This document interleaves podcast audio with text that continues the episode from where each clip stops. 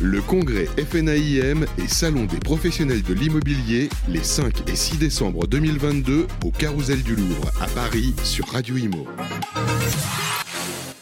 Bienvenue sur Radio Imo, en direct du euh, congrès de la FNIM dans ce magnifique endroit, le carrousel du Louvre sur Radio Imo. On vous fait vivre cet événement pendant deux jours. Je suis toujours avec Sylvain Lévy-Valency. Bonjour. Comment ça va, Bérénice? Très bien, et vous? Écoutez, on- mieux ce serait de la gourmandise. C'est vrai, j'adore quand vous dites ça. On est euh, avec euh, François Mouerlin, bonjour. Bonjour Alice. Et euh, Eric Texier, bonjour. Bonjour Bérénice. Alors François, vous êtes fondateur de Loca Gestion et Eric, vous êtes directeur général de Loca Gestion. Loca Gestion, qu'est-ce que c'est pour nos auditeurs euh, qui euh, vous découvrent? Alors Loca Gestion, c'est une société euh, d'externalisation de gestion locative, un administrateur de biens. Donc on apporte euh, à l'ensemble des, des clients, propriétaires bailleurs, agents immobiliers, réseaux, euh, CGP, une solution complète de gestion locative. Alors comment ça se passe? En ce moment On connaît la tension hein, qu'il y a sur le marché de la location. Oui. Que- comment ça se traduit pour vous? Alors c'est vrai que ce marché de la location, il est très intéressant parce qu'en fait c'est le marché de la fluidité, de la mobilité, euh, c'est le marché des jeunes, des étudiants, c'est le marché du social aussi parce qu'en fait on loge des gens dans Eh oui. toutes les situations. Euh, et euh, et je pense que c'est le rôle de l'agent immobilier, on a déjà eu l'occasion d'en parler dans une, dans une autre émission, Euh, c'est le rôle des agents immobiliers et je pense qu'il est important que toutes les agences immobilières se mobilisent sur l'activité de location et de gestion locative qui fait partie intégrante de leur activité puisque finalement qu'est-ce que c'est un agent immobilier? C'est quelqu'un qui loge les gens. Eh oui. Voilà. Donc on ne fait pas de différence entre acheter, euh, louer, etc. On loge les gens, c'est notre mission sociale, c'est pour ça qu'on existe et c'est la raison pour laquelle la gestion locative doit être pratiquée dans toutes les agences de France. C'est important pour gagner des parts de marché. Alors quand je disais que le- la location se tend, c'est qu'on connaît le, le contexte actuel hein, où il est de plus en plus euh, difficile de devenir euh, primo-accédant, Mm. euh, de devenir propriétaire. Ça se répercute forcément euh, sur la location. Est-ce que vous, vous le ressentez? Oui, on le ressent parce qu'en en fait, d'abord, il y a très très peu de biens disponibles à la vente. Donc, il y a aussi très peu de biens disponibles à la location. Euh, c'est euh, un petit peu ennuyeux parce que c'est vrai qu'on a du mal à loger nos étudiants, on a du mal à, loger euh, nos, nos personnes. Enfin, tout le monde, tout le monde a du mal à se loger. hein, c'est une réalité dans toutes les villes de France. Il n'y a pas de stock. Voilà. Donc, en plus, ça ne construit pas. Donc, on est, on est dans une situation de blocage. Il va falloir qu'on qu'on trouve évidemment d'autres solutions. Aujourd'hui, les agents immobiliers qui font de la location ont quand même un lien avec leurs propriétaires dans leur quartier, etc., qui fait qu'ils ont la capacité de doubler euh, leurs biens disponibles, puisque quand vous prenez un quartier euh, défini, il y a moitié de biens dans les villes, hein, moitié de biens qui sont à la vente, qui sont propriétés occupées par le propriétaire, moitié de biens en location. Donc si vous ne faites que de la transaction, bah, vous ne traitez que 50% de votre capacité dans votre quartier. Si vous faites la location et la vente, vous aurez deux fois plus d'offres, donc vous allez pouvoir mieux loger les gens et avoir plus d'activités.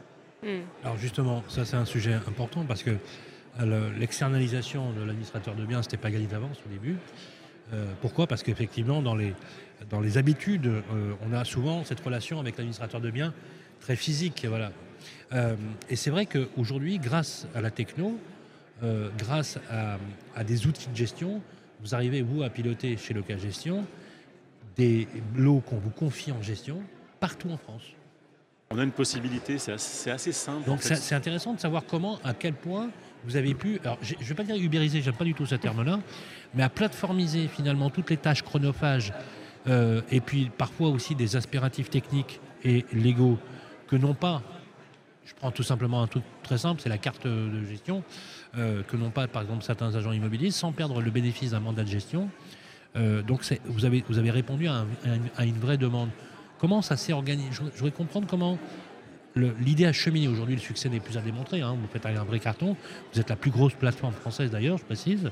Euh, comment, voilà, comment, comment ré- réagissent effectivement les clients et comment ça se passe au quotidien justement? Ben, en fait, à, la base, j'ai envie de dire, le, beaucoup d'agents immobiliers ont forcément des demandes de la part de leurs clients, propriétaires, qui, euh, qui vont leur parler de gestion locative ou Oui, c'est vrai qu'ils vont, location. ils vont préférer passer par leur agent que Voilà. immobilier. Ah ben, oui, bien sûr. Exactement. Logique. Mais comme, comme vous le disiez, effectivement, euh, certaines agences ne font pas cette gestion locative. Et à aujourd'hui, dire non à un client quand il franchit la porte de l'agence, bête, hein ça pose un peu un problème quand même. Bah, Surtout en ce moment. hein. Exactement. C'était clair. donc l'objectif, il est quand même de, de travailler sur la capitalisation des, des leads clients, des clients qui rentrent directement dans l'agence. Et ça, Euh, l'agent, lui, il, il il percute bien sur cette idée en disant Ok, je vais signer un mandat de gestion, mais c'est pas moi qui vais le gérer, vous voyez mais par contre, c'est moi qui ai la relation client, on est Ouais. d'accord là-dessus, parce qu'il a la relation client. Alors, il a la partie de la relation client liée à la- il- au quand il mandat de location. Oui, quand il faudra mettre en location. C'est lui qui, qui prend les honoraires. Exactement. Il prend la partie honoraire de location, il a son mandat de location, euh, il aura l'exclusivité des relocations et des reventes. Donc en fait, il va vraiment garder son client et le, le contact. C'est lui qui euh, met l'annonce, par exemple, aussi. hein. Complètement, complètement. En fait, tout ce qui est lié au mandat de location et à l'activité de la carte T est gardé par l'agent immobilier.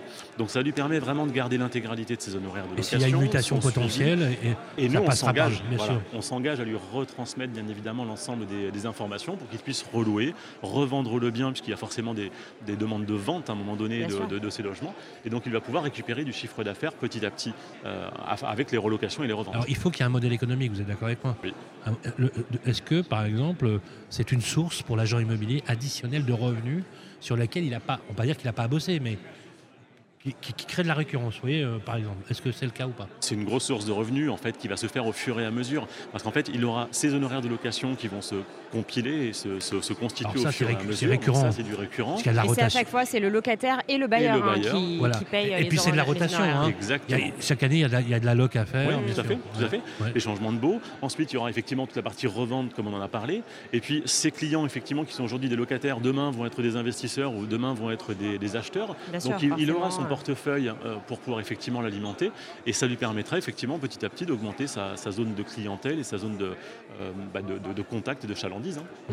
J'imagine que vo- votre activité est aussi euh, liée au, statut, enfin, à- à- à- au marché et il y a eu l'explosion du statut LMNP, loueur meublé non professionnel, Mm. qui permet de défiscaliser euh, bah, notamment sa gestion locative. J'imagine Mm. que ça, vous le- ça, ça se traduit aussi dans votre activité. Oui, c'est vrai qu'il y a une tendance des propriétaires à louer plutôt en meublé parce que fiscalement c'est plus On intéressant. estime à hein. 40% à la part. euh, Euh, Ah oui, quand même. Pas, non, alors on n'est pas à 40%. Chez vous en tout cas, non Parce que Non, non, non, non. En fait, si vous voulez. En euh, France, en, France, en globalité, on estime à peu près à 40% euh, euh, de location meublée non professionnelle. hein. En fait, il y avait une tradition en France qui était de la location vide, classique. Ouais. Oui. Et puis, ouais. et puis, on- il y a une vraie, il y a une vraie tendance de la part des propriétaires à passer en meublé. Pour deux raisons. C'est plus souple. hein. C'est plus souple au niveau du bail qui était d'un an, voilà. Enfin, c'est c'est beaucoup plus facile. Euh, Enfin, c'est pas- c'est plus souple. Voilà, tu as, tu as déjà dit euh, clairement. Mais c'est surtout euh, plus intéressant fiscalement. Bah oui. Donc en fait, puisque vous êtes en débit crédit, hein, c'est un petit peu comme une entreprise. On amortit euh, son bien. on amortit, on passe euh, toutes, les, toutes les charges, les frais, etc., les intérêts d'emprunt en, en dépenses. Donc du coup, c'est beaucoup plus intéressant fiscalement, c'est vrai. Et puis troisième quand même pierre euh, sur ce, ce chemin-là, c'est que on a de plus en plus de demandes. C'est-à-dire que les usages ont changé. Bien sûr. On a aujourd'hui des gens qui arrivent dans les villes, Qui ont besoin d'un Euh, logement clé en main. Oui, oui, Voilà. ils, ont, ils, vont, ils, ont, ils ont pas envie de s'emmerder à acheter Ouais. une machine à laver. les valises, Euh, hop, on ils posent les valises, il y a le minimum requis pour Voilà. être bien, Voilà. parce que tous- tous les meublés ne se ressemblent pas. Ah oui. Non, Hein, bon, bon, il y a, et puis, bon, il y a- non, euh, les Après, il y a meubles, quand même les, une liste hein, pas- à respecter. hein. les meubles à mamie, ça marche toujours pas. ouais, hein, c'est pas les, Airbnb. hein. Non, mais je veux dire, tu rentres, t'as une chaise, Bah oui. t'as deux chaises, t'as une T'as petite une table, oui. t'as un truc, bon. Il y a les draps normalement, il y a le matelas, tout. Il y a une liste hein, obligatoire. Oui, alors il y, a, y a- il y a un prérequis absolument euh, obligatoire. Et effectivement, vous avez raison. Mais en même temps, moi j'ai envie de vous poser cette question. Comment on fait quand on est un couple avec des enfants, qu'on va passer par le marché locatif, pour se projeter longtemps dans un habitat? Est-ce que le fait que le bail soit plus souple, ou est-ce que finalement, dans l'usage, le fait qu'on ait des baux plus souples, ou des modalités plus souples, ça donne un éventail entre la, loca- la location vide, ceux qui se projettent plus longtemps dans le bien, etc. En fait, euh, c'est bon, il faut, faut être clair. le- les grands, les grands logements pour les familles, ça se loue pas en meublé en général Oui, parce qu'on arrive avec ses meubles, son ouais, camion. Oui, donc etc. les meublés, ça serait quoi Les meublés, c'est le logement urbain, c'est-à-dire euh, Les c'est- les jeunes, c'est les, les célibataires. Les les jeunes. c'est jeunes Studio couples, T1, studio T1, T1, T2, voilà, ouais. studio T1, T2, c'est plutôt, plutôt dans les villes et encore et encore aujourd'hui, il faut se méfier parce qu'on a souvent des surprises. Donc on, a, on, on voit bien que ça répond à des besoins de mobilité, euh, des gens qui arrivent sur une ville, qui changent de boulot, qui ont pas, euh, voilà, qui gardent, parce que vous savez qu'il y a le phénomène maintenant d'avoir deux résidences principales. Vous l'avez vu ça dans les Ouais. journaux? Ah oui, Beaucoup euh, d'articles là-dessus. oui, la, Hein. la résidence. Semi-secondaire, Voilà, semi-principale. la semi-secondaire, semi-principale. Voilà, donc en gros, euh. Vous oui. allez avoir euh, votre résidence principale quelque part et vous louez en meublé à la- à l'année Ouais. autre part. D'ailleurs, c'est une alternative aussi aux résidences secondaires qu'on Bien sûr. Il y a des gens qui louent leur résidence Ouais. secondaire et qui la louent en meublé. hein. Donc Oui, euh, voilà, Enfin, c'est c'est vrai qu'il y a un changement d'usage, on ne le mesure jamais assez. Et je, la- et je l'associe aussi à un changement de, de paradigme et de mentalité sur les services. C'est-à-dire que la gestion locative, qui est un métier allez, de comptable un petit peu vieillissant, un petit peu poussiéreux, nous, notre boulot avec Eric, avec Local Gestion, c'est de moderniser, c'est de rendre fun, c'est de rendre simple, c'est de rendre digital, de manière à ce que cette relation entre le locataire et le propriétaire que nous assurons, euh, finalement, elle devienne complètement euh, allez, euh, facile. Ouais, c'est fluide en fait. Fluide. Fluide pour le du coup, propriétaire. et du coup, tout le monde y trouve son compte. On est transparent sur les comptes, justement, on a des accès clients. Mm. Monter un dossier locataire avec nous, c'est très simple. On envoie une notification, le locataire se débrouille tout seul, il nous envoie tout quand c'est prêt. Il y a des alertes, il y a des, il y a des jauges, etc. Vous savez, comme tout ce qu'on fait quand, on se crée un compte. Et finalement, c'est vachement plus sympa que euh, les vieilles méthodes de- pour louer des logements où on demande les cautions de la mamie, du papy, etc. Qu'il faut aller de tout au bout de la France, envoyer des lettres recommandées et des pavés de, Alors ça a quand même ses limites. La digitalisation, parce qu'il y a une étude qui est sortie euh, par une association, seulement 6% des annonces en ligne sont bien rédigées, qu'elles soient euh, publiées par des professionnels ou des particuliers. Euh, vous, vous faites attention du coup aux, aux annonces que vous publiez, enfin que les agents IMO euh, publient Je vais forcément répondre oui. Ah 6%, oui. non mais 6% c'est peu hein On ouais, 6% C'est- peu. c'est- c'est- Non, c'est On- peu, on- ouais, c'est on- très on peu. fait très attention. C'est vrai que les propriétaires euh, ont en général euh, euh, bah, plus de, de- moins, de, moins, de la- moins de liberté, on va dire, sur cette partie-là et, et, euh, et n'ont pas de connaissances sur cette partie. Donc c'est forcément un peu plus compliqué de, de leur côté. Mais en tant que professionnel, oui, on, on est effectivement rigoureux et on sait, euh, on sait le côté important de cette Bien sûr. partie-là. D'où d'où l'importance de faire appel à, à des professionnels quand même. Oui, alors c'est vrai qu'il y a quand même un sujet de montée en gamme. Moi, ce que, ce que je, je- ce que je constate, c'est que les agences qui font appel à nous, euh, en, en réalité, ils ont tout un cadre Mm. que nous, on a préparé pour eux et qui respectent la réglementation. La différence, elle est là. C'est vrai qu'aujourd'hui, euh, commencer à faire un peu de gestion locative en n'ayant pas forcément fait les formations. euh, Donc à- vous, vous leur envoyez en fait, on va dire, ah ben, nous, on leur met un cadre numérique dans lequel ils sont en fait là, ils, ils sont ils ont guidés. toutes les, les infos. Donc ils appuient sur le bouton un oui, non, un 2, un 2, hop, il y a des options et, et ça vous sort le contrat en bonne et due forme. Ok. Voilà. Donc, et signature électronique, tout est automatisé, il n'y a pas d'impression. Enfin, vraiment, l'idée, c'est quand même de, de- dire qu'aujourd'hui, la gestion locative, c'est une matière complexe et que toutes les agences immobilières n'ont pas forcément la capacité, les moyens euh, euh, voilà, de- de monter un service en interne. Nous, ce qu'on fait, c'est qu'on leur met à disposition un cadre qui va leur garantir d'avoir euh, quelque chose de totalement raccord avec la réglementation et à la fois simple. Vous leur facilitez le, le chemin en fait. Oui, en fait, vous signez un contrat de partenariat, puis vous avez votre service de gestion, euh, clac, Mm. voilà, carré. Alors justement, j'ai encore une dernière question à vous poser sur le marché locatif privé. Et, et la question elle est vraiment d- d'actualité puisque c'est triple, quadruple peine pour les propriétaires en ce moment. hein. Alors vraiment, alors, je veux dire qu'il y a des planètes qui étaient alignées pour le business pendant 10 ans. Là, les planètes sont alignées pour emmerder le propriétaire de façon absolument incroyable. incroyable, incroyable. Ça c'est dit. Euh, ah oui, oui, non, mais euh, je vais reprendre ce que disait notre ami, euh, notre ami Pompidou, vous savez, euh, le président Pompidou qui disait à un mo- à un moment donné, il faudrait peut-être arrêter d'emmerder les Français. Euh, au 1er janvier 2023, toutes les étiquettes FG, hop, retirées du marché locatif. Euh, on- aucun élément juridique ou même politique ne nous permet de dire qu'il y aura un renoncement ou un moratoire sur le calendrier émis. Première chose. Deuxième chose, vous ne prendrez pas, vous êtes d'accord, le risque chez Local Gestion de mettre en bien étiquette GF sur le marché en janvier 2023, parce qu'il y va de votre responsabilité. Donc, il y a des propriétaires qui vont tout simplement vous retirer le mandat en vous disant je vais le faire moi-même et j'emmerde le monde. Et ils seront 31% parce qu'il y a eu un sondage Oui. là-dessus qui a été publié à l'AFNAIM. 31% en disant euh, tant mieux, je vous emmerde et c'est pas grave, je vais le faire. Et donc, les administrateurs de biens voient des personnes qui vont retirer le mandat des cabinets de gestion pour aller vers cela. On a estimé le nombre de logements. Enfin, non seulement c'est considérable, mais quand on sait qu'aujourd'hui, au même moment, en hiver, on a des personnes qui sont mal logées oui. et le retour des bidonvilles, on peut se poser la question. Moi, je m'adresse aux professionnels que vous êtes. On va commencer par vous et ensuite euh, par vous, François, euh, sur euh, qu'est-ce que, comment vous allez réagir là-dessus, parce que vous le savez, et j'en suis certain que vous le savez, vous allez avoir des personnes qui vont vous appeler en début d'année en vous disant, vous allez les appeler en disant, écoutez, il y a 20 000 euros de travaux pour la rénovation parce que je ne peux pas loger. Je ne prendrai, pas- je prendrai pas ce risque-là, monsieur. Et le mec va vous dire non, non, moi je les ai pas les 20 000 euros, puis je ne veux pas les faire, mais je suis désolé, je ne peux pas le mettre en location. Ok, monsieur, je résilie mon bail, je résilie mon, mon mandat, et puis je me, je me démerde tout seul. Malo- Ça, ça fout les boules quand même. hein. Malheureusement, ça va être une réalité, ça c'est euh, clair. On l'a déjà vu euh, avec effectivement la, la non-augmentation des loyers en Bah oui. fonction voilà, du DPE. Donc on a, on a effectivement. Vous n'avez pas de statistiques là-dessus, de chiffres à nous donner? Pas, pas précisément Non. sur cette partie-là pour l'instant, c'est quand, même relativement- c'est quand même relativement frais. On a eu ouais, pas mal de propriétaires qui ont commencé effectivement à nous dire bah, je, finalement je vends. Euh, euh, moi j'ai des propriétaires qui m'ont dit en- entre le moment où, où j'ai acheté, euh, l'État m'avait donné un cahier des charges et, et aujourd'hui j'ai plus du tout le même cahier des charges. Donc la donne a changé, j'ai l'impression qu'on m'a qu'on m'a trahi entre guillemets. Donc en fait bah, je, je- je vends. Et ça, c'est une je vends réalité, parce que dans la data, ça, ça se voit Ouais. pas encore apparemment les ventes de ces passoires thermiques. On a, on a, on a Nous- interviewé. nous, euh, nous, en tout cas, on a des clients Ouais. qui effectivement ont déjà franchi le pas. Alors forcément, parce qu'ils n'ont pas euh, assez de quoi, ils ont pas de quoi faire les, les travaux en fait. C'est ça, exactement. Alors c'est vrai que ça pose un deuxième problème parce qu'ils ont acheté un certain prix, euh, Bah ils oui. essaient de le vendre euh, rapidement, mais comme il y a un peu un embouteillage à ce niveau-là, avec Ah oui. une note DPE qui n'est pas très bonne, bah, il faut qu'ils... Puis les crédits aussi qui sont compliqués Voilà. à avoir. Ouais. Donc, c'est pas évident pour eux, c'est pas une situation confortable pour eux, c'est pas une situation confortable forcément pour, euh, pour nous, parce qu'effectivement au niveau professionnel, bah, on, on a des réglementations et on doit appliquer les réglementations, donc j'ai envie de dire, bah, on n'a pas le choix. C'est, c'est- on, est juste, on est juste coincé un peu entre le marteau et l'enclume sur cette partie-là.